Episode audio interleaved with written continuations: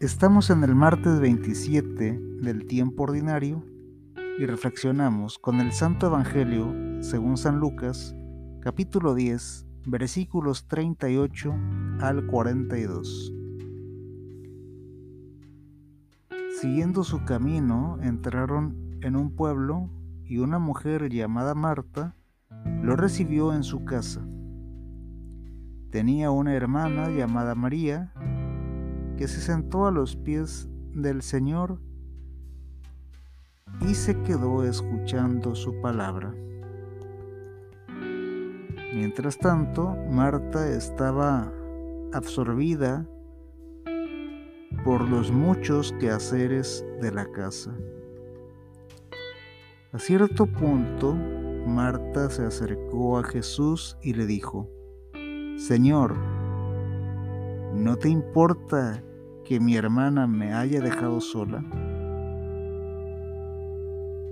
para atenderte? Dile que me ayude. Pero el Señor le respondió, Marta, Marta, tú andas preocupada y te pierdes en mil cosas. Una sola es necesaria María ha elegido la mejor parte que no le será quitada. Palabra de Dios. Te alabamos Señor. Hay que aprender a ver el mundo con los ojos con que lo ve Jesús. Tú andas preocupada y te pierdes en mil cosas. El mundo nos absorbe. Su propuesta material nos invita a perder la paz. Aunque si así fuera presentada, no nos atreveríamos a apostar por poseer cosas. Si nos dijeran que el aire acondicionado, el teléfono de última generación y la ropa de marcas reconocidas cuestan cada una un poco de paz, estoy seguro que no las compraríamos y viviríamos con lo indispensable.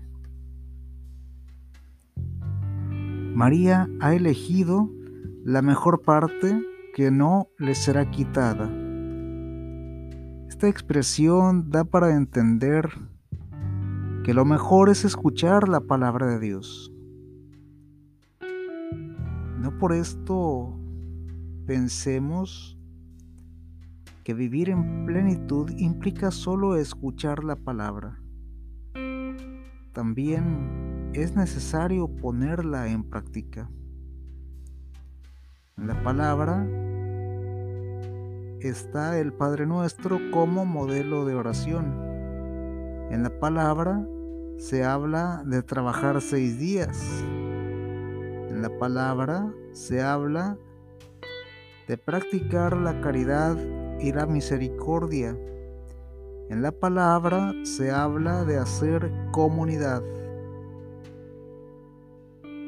La palabra es conocimiento puro. En fin, la palabra es el instructivo de nuestra vida. Si la escuchamos, sabremos lo que necesitamos hacer para ser felices con lo indispensable. Primero la palabra para después saber qué hacer y qué no hacer. El Señor nos bendiga, nos guarde de todo mal y nos lleve a la vida eterna. Amén.